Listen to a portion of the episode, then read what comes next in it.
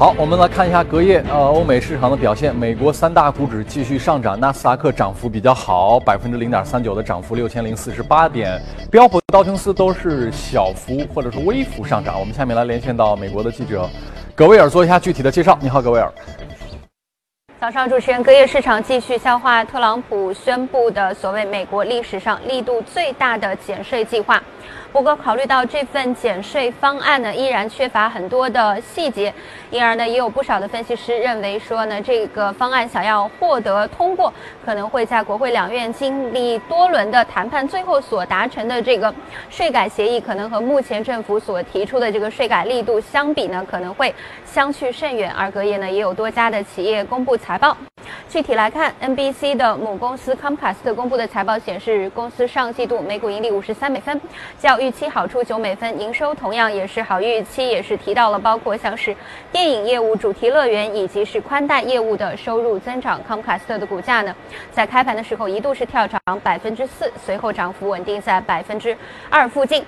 西北航空公布的财报显示，上季度每股盈利六十一美分，较预期低出两美分，营收同样也是不及预期，股价承压下挫约百分之二。不过，公司的管理层表示，考虑到原油价格在近期的这个上涨，其实对于这份的业绩报告依然是还是感到比较的满意。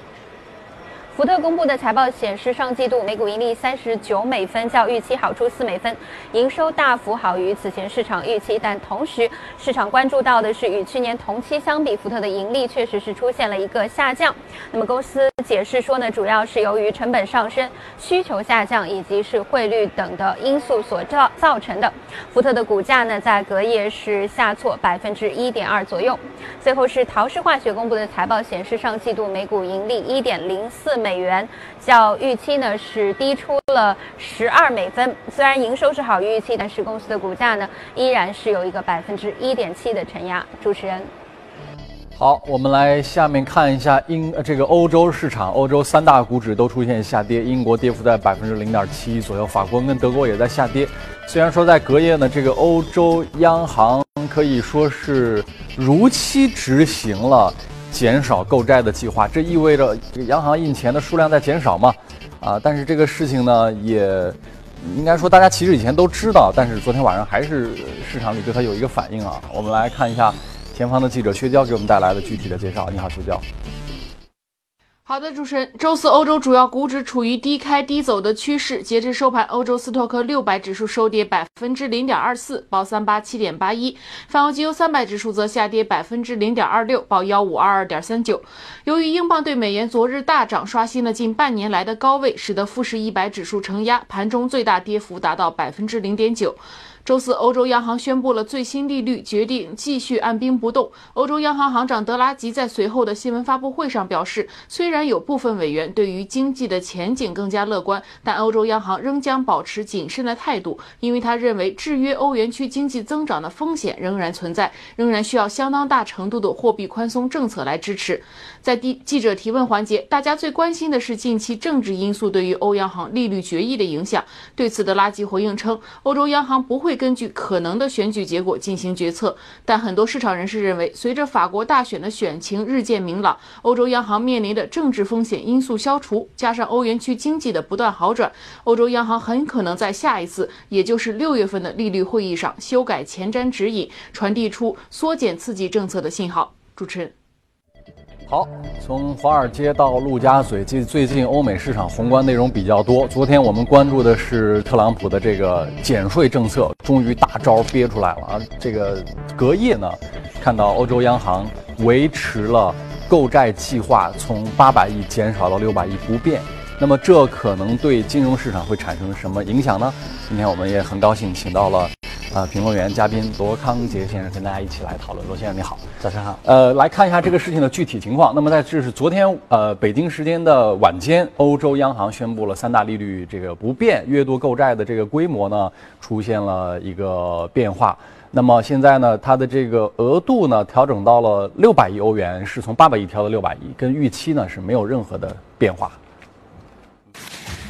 Based on our regular economic and monetary analysis, we decided to keep the key ECB interest rates unchanged.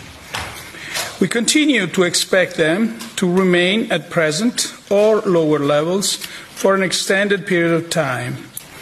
Regarding non-standard monetary policy measures, we confirm that our net asset purchases at the new monthly pace of 60 billion euros are intended to run until the end of December 2017 or beyond if necessary. 给大家翻译一下，所谓减少购债，意思就是说央行减少印钞票。那么从市场的角度理解呢，就觉得钱少了嘛。但是这个事情还是造成了市场的呃反应还在跌，这事情不是大家都已经知道了吗？为什么还会有这样表现？啊，是的，因为这个它只是如期履行之前的前次会议的一个决议，就是要降低购债规模。那对市场引起主要反应的，如果大家关注这个分时图的话，其实可以看到是啊德拉基的讲话引起了市场比较大的一个波动。啊，因为在他昨天的一个讲话里面呢，他是先有一些比较乐观的一些言辞。那么紧接着，然后但是他有但是吗？对对对，一定有但是，一定有但是。所以他最开始的时候是肯定了欧元区经济复苏的一个势头，因为我们从最近欧元区的经济数据也可以明显的看到这一点，包括它的一个失业率呢是持续下降，现在百分之九点几，呃，然后呢它的一个商业信心、企业投资还有私人消费都有增长。包括它的一个通胀数据呢，啊也有所反弹，啊制造业 PMI、非制造业 PMI 等等，啊经济数据都不错，所以它是啊肯定的这一点。所以呢，就是大家觉得最初的讲话可能是在朝强硬的好的方向去引导。那么它一个但是，那么但是什么呢？就是这个通胀数据啊，啊依然不稳定。啊，尤其是我们看到欧元区的一个核心通胀率呢，仍然是零点几这样的一个比较低的水平。嗯，所以在这种情况之下呢，它要继续去呵护这个经济复苏的势头。对，所以要继续去延续这种啊宽松的一个货币政策。嗯，那么另外的话，我们也知道这次会议它本身是夹在法国的总统大选的两轮投票之间的。那么从这个角度去讲的话呢，也不宜采取大的动作。所以市场呢，像前面报道的，普遍是对六月会议有更大的期待，因为这个会议上呢，它也有新的一个通胀啊。经济增长方面的预期数据出来，所以那个时候呢，啊，如果最近一个月的数据确实好转，法国大选呢也是啊，最终是有惊无险的话呢，呃，可能欧洲央行的姿态呢会略微往强硬方面的转向。那到那个时候可能会进一步的减少购债规模。不，他是先给出一个前瞻性的指引，比如说我们会开始讨论如何有序的退出，避免引起金融市场大的波动。那么这个低的利率政策呢，应该会延续到购债的结束之后。嗯。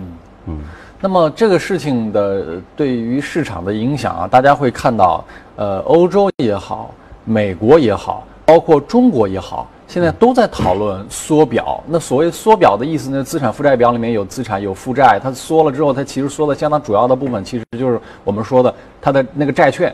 它那个债券其实都是他自己印钱嘛，印钱之后买的债券嘛。那所以缩了之后，其实就意味着它减少过去的这个流动性的投放嘛。那所以从这个角度来讲。中美欧几乎在同样的时刻做这个事儿。中国最近的这个呃抑制金融泡沫，监管层对金融行业的整治，其实大家说这也也是一种中国版的缩表。嗯，那全球都在做这样一件事情。对，没错。罗先生怎么看？啊，你看，其实像美联储，他之前上个月讲话，他就提，他就是比较少的也提到说美股的这个估值的问题。对，呃，当时也是谈到了。那么对这个估值比较高呢，也是表达一定的担忧。嗯，这个其实和国内监管层呢之前对于呃各种金融泡沫，比如说资金的呃避实向虚的一个担忧呢，其实有很大的相似的地方。嗯，那么欧洲央行，比如说他昨天也提到了，像负利率呢，他承认是有一定的负面影响的。嗯，但是因为当前的话，还是它的积极影响在欧洲啊，呃大于它的一个负面影响。呃，但是，一旦这个经济出现回暖的迹象呢，大家都有一个共同的趋势，就是之前的非常规措施，既然叫非常规措施的话，它总不能无限期的一个延续下去。嗯。所以，最终的一个货币政策的一个正常化呢，啊，就是必然的选择。包括美联储现在已经是走在正常化的这个道路之上了。而美联储它一旦收紧这个货币政策，呃，即使不考虑更多的方面，啊，只从汇率的角度来讲的话，其他央行也必须有一个被动的跟进，不然的话，它会带来很大的一个。啊，本币贬值的压力和资本流出的一个压力，但从这一点来讲的话，就会足以对全球的货币政策产生联动的影响。嗯，过去我们说是各个央行展开了一场叫做比赛放水的军备竞赛，就是咱们就看谁贬的更多，你贬我也跟着贬，不放就亏了。对，不放就亏了，因为在这个国际的商品贸易的这个呃贸易竞争中，那现在反过来，你觉得是不是现在已经风水轮流转已经变了？现在有可能进入到一个大家比赛缩表。跟比赛退出量化宽松的一个一个竞赛当中呢？啊，我觉得也呃也谈不上比赛吧，但是因为美联储这样动了，就是我们前面讲的，它一定会对像欧洲啊，对这个比如说像我们国家，必然会产生这样的一个呃联动的一个影响。因为它这个一动了之后，它是不是它的这个传导效应是它货币走强，它货币走强之后，它会吸附欧洲的资本，吸附亚太的资本。那如果它把钱全吸过去，那对于亚太跟欧洲的经济，那不是也会受影响吗？那所以这种情况下，你就只能捍卫自己国家的货币嘛？那你的货币政策上，你就只能调调利率，是的，甚至包括缩表，这不也是一种竞赛了吗？是的，而且之前呢是美国经济。啊，一枝独秀。对。但是最近大半年，我们看到，其实欧洲还有中国最近两个季度的经济数据呢，嗯啊，包括拉美经济也有企稳的迹象，所以全球经济都在改善。嗯。从宏观来讲的话，也为这种货币政策的正常化，以及为未来的这个经济下行周期可以释放更多的东西。那我们其实更更需要讨论的是它的核心原因。你看，昨天中国出的数据就是一季度，呃，国企的利润创出了七年以来的最好的表现。你说中国经济一包括 GDP，这是宏观数据。企业的数据，这是微观数据，宏观、微观我们都不错。刚才您讲的，美国的、欧洲的，你说也不错。现在全球经济大家都觉得都在都在复苏，那这个复苏的核心原因找到了吗？这不是通过放水放出来的复苏，那它确实在复苏。那这是什么原因造成的？嗯，我觉得之前的放水还是有作用的，它只是有一个滞后性啊。像这种欧洲欧元区的一个负利率宽松政策，对经济的一个带动作用肯定的。那也要不然的话，欧洲央行昨天也不会强调。啊，要继续维持宽松政策，去进一步支撑它的一个经济复苏。嗯，另外一个呢，美国经济之前一枝独秀，毕竟它的全球贸易啊，啊，还有全球投资里面占的这个比重如此大，所以逐渐呢也显示出，包括这种啊国际贸易啊，可能也有一个转暖向好的一个这个趋势，也包括之前这种原油价格啊商品价格的一个反弹，那么对于很多比如说商品国家，它的一个投资消费也有拉动作用，包括很多拉美国家。对，嗯。那么现在，嗯，如果放眼全球看啊，还有没有值得买的资产？在你看来？呃，我觉得大家这个呃，之前国内不是就有关这个现金还有这个投资的一个讨论嘛？对，有人说你拿着现金，这就是最大的坑；有人说现金为王。任泽平跟姜超的观点吗？对，不一样。其实我们在年初就有一个观点，就觉得当时来看的话，一个是啊市场对于美国，呃稍显乐观，过于乐观。嗯。对于欧洲呢，可能是稍显悲观。嗯。所以当时的一个观点，我们觉得这个呃应该是适当的可以考虑一下欧洲的一些资产。当然，现在现在包括欧股啊，对，呃已经有比较大的涨幅。是啊。啊，也包括这个欧元呢，也是从底部呢有了一定幅度的一个反弹。对。我上周末做了一个这个比较，查了很多数据，就我基基本上我把全球所有的这个市场都翻了一遍，从新兴市场到发达市场啊，包括亚太市场、这个欧洲市场、美国市场都看了，嗯，找不到便宜资产。即使你说欧洲，欧洲包括像德法这样的这样的市场，他们的估值水平基本上在二十倍左右，二十倍在历史你不管放在哪个国家看，这都是个很高的数字。那美国的市场估值就更高，亚太市场大家本来觉得，比如说像韩国这种地方又不太稳定。但是你看看它股市，它的估值也是很高的。现在我们的苦恼在于全球所有的金融资产，你找不到便宜资产。那所以在这个情况下，配什么？大家都觉得蛮苦恼的。你真的说像江超那样，你配现金吗？但配现金你的回报确实，巴菲特也说，长期他，巴菲特说长期谁拿现金谁傻瓜。那确实是这样的。但是现在这个情况大家觉得很痛苦。你如果把这个钱都配到这个高估值的资产当中，它确实因为货币政策的退出，随时是有崩掉的可能。那怎么样去去做一个比较好的配置呢？罗先生觉得？呃，这样讲的话，我们觉得第一个首先还是得分散嘛，不仅是资产的分散，还有这个区域的分散。对。你包括美股啊，之前比如说特朗普刚刚上台的时候呢，呃，大家觉得这个银行、金融股还有这个基建啊，基建相应的，比如说大的工业企业的股票都会很好。啊，还包括这个能源价格反弹，能源部门也不错。但是我们看到，其实从年初至今呢，这几个部门的表现稍微是比较差的。嗯。反而是各类科技股啊，呃，包括在三月份美股回调的时候呢，科技股也是，呃，表现得非常强劲。嗯。啊，包括今天早上很多像亚马逊啊、啊谷歌公布的财报呢，又是非常的强劲。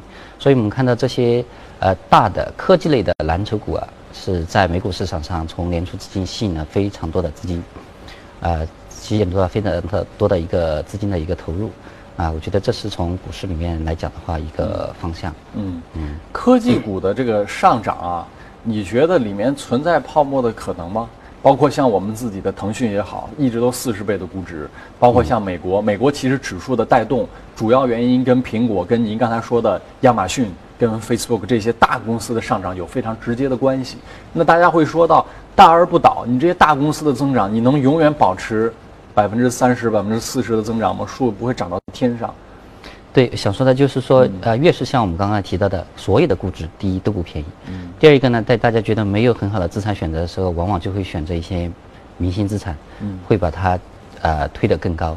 对。对，因为没有更好的选择的情况下，我只有选择那。相比之下，最好的几个，就像大家说的苹果、亚马逊啊，嗯，啊，Facebook 啊等等这样的一个股票，嗯，而他们现在的，比如说苹果市值已经七千多亿了，嗯，啊，这样的一个对资金的一个吸附效果呢，也是非常明显的，嗯，而且我们知道最近美股上涨，它除了最初对于特朗普政策的一个乐观预期以外呢，啊，包括一些呃欧洲地区，比如说一些政治风险事件的逐渐的一个过去，啊，对于全球以及全球经济复苏情况下的一个风险偏好的回升。啊，这是两个原因。另外一个原因呢，还是在于美股的一个企业财报确实是非常不错的。比如说，现在标普五百指数呢，已经差不多三分之一公布了财报了，它的一个营收和盈利啊，呃，超预期的一个情况呢，是比历史平均水平要高。也就是说，和历史平均水平相比呢，有更多的企业它给出了是一个超出预期的一个营收和利润情况，所以它的上涨呢，还是有这个业绩支撑在里面的。嗯。呃，考虑到分散配置，刚才您说的一会儿有我们有一个热股可能会谈到这里面的情况，就是我看您准备了一个就叫做这个美国科技股的 ETF 是吧？这个一会儿我们来谈。如果从分散配置的角度来说，现在除了呃证券这种金融资产之外，还有什么我们可以关注的东西呢？啊，包括之前我们其实也谈到了，像李嘉诚在买黄金，他可能也是看到了应对未来地缘也好，或者说是高位的资产状况也好，做出的一种分散的配置。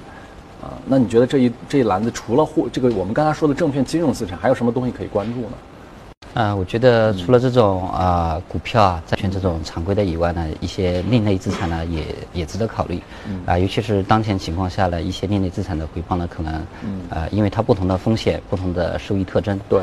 啊，也因为它可能在有些情况下可能取得更高的一个回报。嗯。那么如果不全部把资金压到股票还有这个债券市场的话呢，啊像一些。像你前面提到的黄金、原油，那么当然，比如说昨天原油也下跌的比较多，啊，这个之前好像很多，包括我们嘉宾也都聊到过。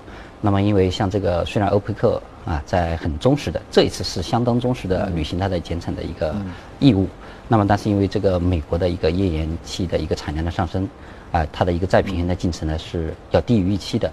但是呢，在油价回调之后呢，我们觉得下半年可能有重新入场的机会，啊，包括黄金。那么，如果未来的一个全球继续复苏，通胀继续上升，也包括美元的一个上涨势头放缓的话呢，我们认为黄金呢，可能在后期也还是啊继续值得关注的一种。嗯，好的，感谢罗先生。那下面呢，我们进入到今天的这个移动美股榜，来看一下一些榜排行榜上的情况。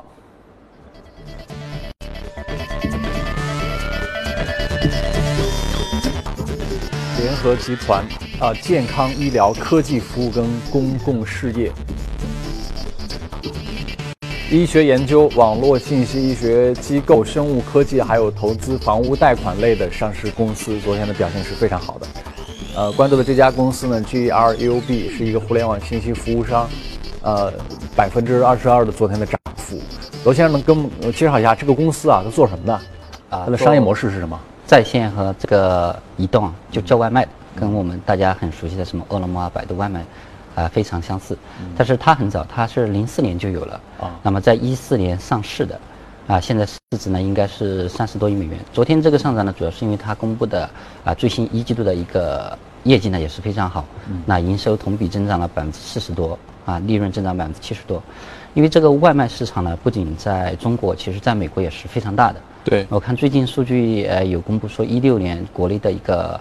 啊，外卖的一个整的整个一个交易量可能接近两千亿，啊，一千七八百亿的一个样子。但是美国的话，现在可能有四千亿啊，折合成人民币的一个样子。所以它的一个市场呢也是非常大的。而且类似的行业研究也认为，像这个外卖市场啊，啊，随着这个经济回暖，啊，它的一个持续增长，以及还有一些网络啊，啊，以包括这些一些家庭娱乐的发展，估计这个外卖市场还会啊继续壮大。比如说大家在懒在家里啊，宅在家里这样叫外卖的一个情况呢会更多。对预计未来五年也会有保持两位数的一个增长。嗯，所以它本身呢也是处于一个市场啊、持续发展的一个比较大的市场。嗯，那么它在全美的呃很多大城市、中等城市呢。呃，都设有这个合作的这个餐厅，比如说全美已经有四五万家这样的一个合作餐厅，嗯，啊，所以它的一个呃，在美国的一个外卖行业里面呢，也是龙头老大。虽然也受到像什么 Uber 啊、亚马逊啊等其他一些啊新进入者的一个威胁，但是它的一个财务表现呢，包括它的一个活跃用户增长呢，都非常强劲，嗯，所以呢，股价表现也不错。啊，过去六个月里的话，差不多从呃二十多美元最高涨到有可能四十美元的样子。这种公司是怎么赚钱的呢？呃，它通过从餐厅里面啊，它不收用户的钱，但是餐厅里外卖的话，餐厅要为它提供一个费用，那么餐厅也乐于提供这种形式的服务，因为可以让它的一个呃销售范围进一步的扩大。嗯，呃，向餐厅来收费，所以对他来讲呢，他也得两头扩大，一个是扩大他的这个呃餐厅的数量，再有一个是吸引更多的消费者跟用户，活跃用户是吧？没错，这种它是行业里的。老大嘛？在这个细分领域里啊，是的，他应该是做的是最早的一家啊，有先进入的优势。嗯，那包括它的一个网点合作餐厅的一个数量，对，还有一个配送的渠道啊，嗯，啊，都是都是比较大的，比较完善。今天在中国的外卖市场，大家说其实这场仗还没有开始打，不确定性还很大。比如说像饿了么，饿了么以上海为主，北上广深一线城市可能它的份额还比较大，但是呢，以二线城市为代表，明显美团。比饿了么可能在份额上的优势也许会更明显，所以对于中国来讲，这个市场当中还远远没有到说谁是最后的胜利者的阶段。但我不知道在美国，它是已经经历过了这种竞争，它这家公司已经涨起来，处于绝对垄断地位了吗？啊，其实它现在面临的一些新进入者呢，也跟国内有点像，比如说国内这个 BAT、百度啊，对，都在做嘛。对，嗯，主要还是这些资本大户在去投资这些行业。那么，呃，像美国的话，比如说亚马逊，它本身有很好的一个配送，嗯，配送网络，那有这么大的一个品牌优势，它要进入的也很容易。那么像 Uber 的话，它自己有这个安装了这么多它的一个软件，那么可以叫车，当然也可以叫餐。所以像这种的话，还是呃这些互联网的一些个巨头。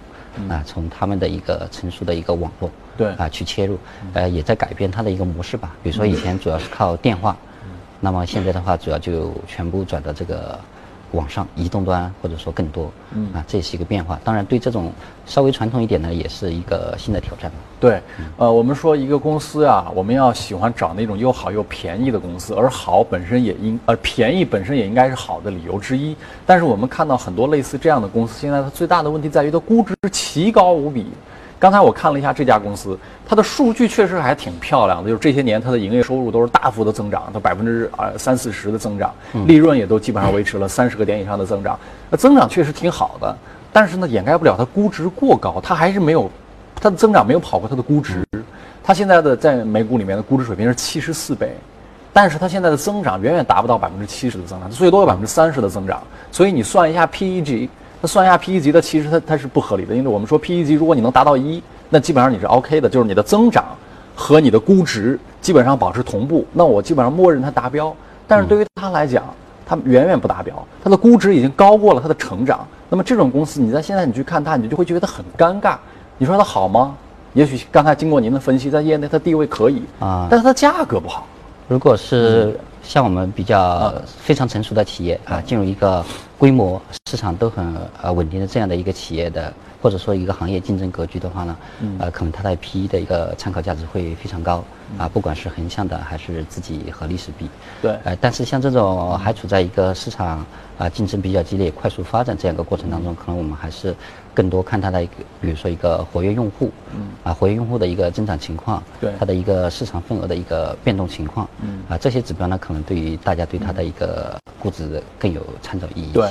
因为罗先生，我看您对于科技公司研究的也蛮多的，一会儿你也会谈到里面一只 ETF 哈，就是你们怎么来给科技公司来定义它现在是不是价格合适，就是高了呢，还是低了呢？你刚才说的用用户数量给一些公司估值，我们也可以理解，就是有些公司科技公司或尤其你做早期 VC 投资的，人家压根儿就没有利润，对不对？他甚至连营业收入都没有。那什么都没有情况下，你只能只能按人头来估摸，就是拿用户数。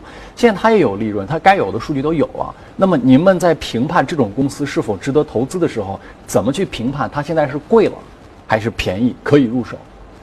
呃，我觉得第一个，呃，如果行业里这个，呃，可比较的，比如说加速比较多的话，做一个横向的，或者说与行业水平的比较。啊，这个对。另外一个呢，跟自己的一个历史的一个估值，比如说区间的比较。对。另外就是我们前面讲的不同的企业，那比如说互联网的，我们看它的一个用户数啊、订阅数啊，啊这样的，呃，因不同公司而异吧。对。呃，确实您说的是有同行，呃，横向相比，或者是跟历史相比较纵向相比。那么这个经过这样的比较之后，类似这样的公司，它现在你觉得是贵吗？还是合理？呃，目前比的话，因为其实它的一个就这一家公司而言，其实它的一个增长是蛮快的。嗯。它的一个财务表现，在过去一年其实表现的都相当不错的。像我们前面提到它的一个啊营收，比如说同比增长了百分之四十，嗯。啊，利润提升了百分之七十。当然，可能这次跟这个它的一个税务啊税务方面的一个呃纳入会计的一个调整有关系。但是总体来看的话，一个增速仍然是非常高的。而且前面也提到，就是这个市场本身是在。呃，持续扩大当中的，所以它虽然面临很强的一个竞争呢，但是，呃，一起，因为蛋糕在做大的同时，大家各自的份额如果相对不变的话呢，也能把这个营收做到比较快的一个增长。嗯，所以目前看来的话，大家对它你觉得不贵？赞同？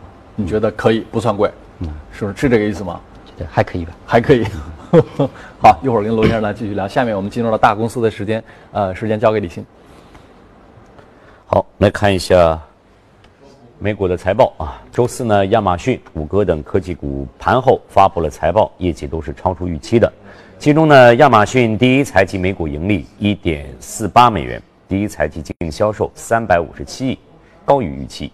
预计呢，第二财季净销售三百五十三到三百七十八亿，那市场预计在三百六十九。亚马逊的股价盘后涨幅接近百分之四，而谷歌母公司第一财季的每股盈利七点七三美元，盘后呢，股价上涨百分之三点五。受到强劲财报的推动，纳指期货啊，期货呢盘后呢显著走强。另外呢，美国媒体援引知情人士的消息说，亚马逊已经在一年多以前成立了无人驾驶技术团队，规模大约十来人啊。知情人士说呢，到目前为止，亚马逊还不打算研发无人驾驶车辆。这个团队主要的任务是解决如何利用无人驾驶技术来改善货运物流的问题。另外，美国电报电话公司首季调整后每股盈利七十四美分，符合预期，收入三百九十四亿美元，同比下降百分之三，差预期。收入的下滑主要是由于手机销售欠佳，而预付卡的大幅增长促使公司净增无线用户量两百七十万，表现优于市场预期。公司同时决定因手机销售业务不确定，取消全年的收入预测。全球第二大飞机制造商空中客车。周四公布了第一季获利锐减了百分之五十二，只有二点四亿欧元。因为公司在转换至新机型之际，部分的喷气式客机价格下降，而且生产的成本增加。但空客重申，今年目标说获利将会有所增长。德意志银行一季度净利润五点七亿欧元，预估呢是四点七五亿。证券交易应收是六点七四亿，预估呢是七点三亿。债券交易营收二十二点九亿，预估二十四点四亿。员工人数较一六年的一季度末减少了大约三万三千人，而二零一七年调整之后，成本预计将会下降，诉讼费用仍将是重担，但低于二零一六年水平。计划在未来十八个月完成大部分的资产剥离。西班牙经济学家报报道说呢，常建将出价十七点五亿欧元收购西班牙第三大天然气分销商瑞迪克斯。报道说呢，目标瑞迪克斯公司的估值在十六亿到十八亿欧元。美联航自本月初爆出了暴力拒载事件之后，一直处在一个风口浪尖。消息说呢，美联航昨天已经和受害者达成了赔偿和解协议，但事件双方都没有透露赔偿方案还有具体的金额。公司昨天还出台了一系列整改措施，包括将提供给自愿让座乘客的补偿金上限提高到一万美元。美联航还表态称，今后会减少超卖机票的情况，但不会完全禁止这样做。好，公司方面消息就是这些。以下进入今天的美股放大镜。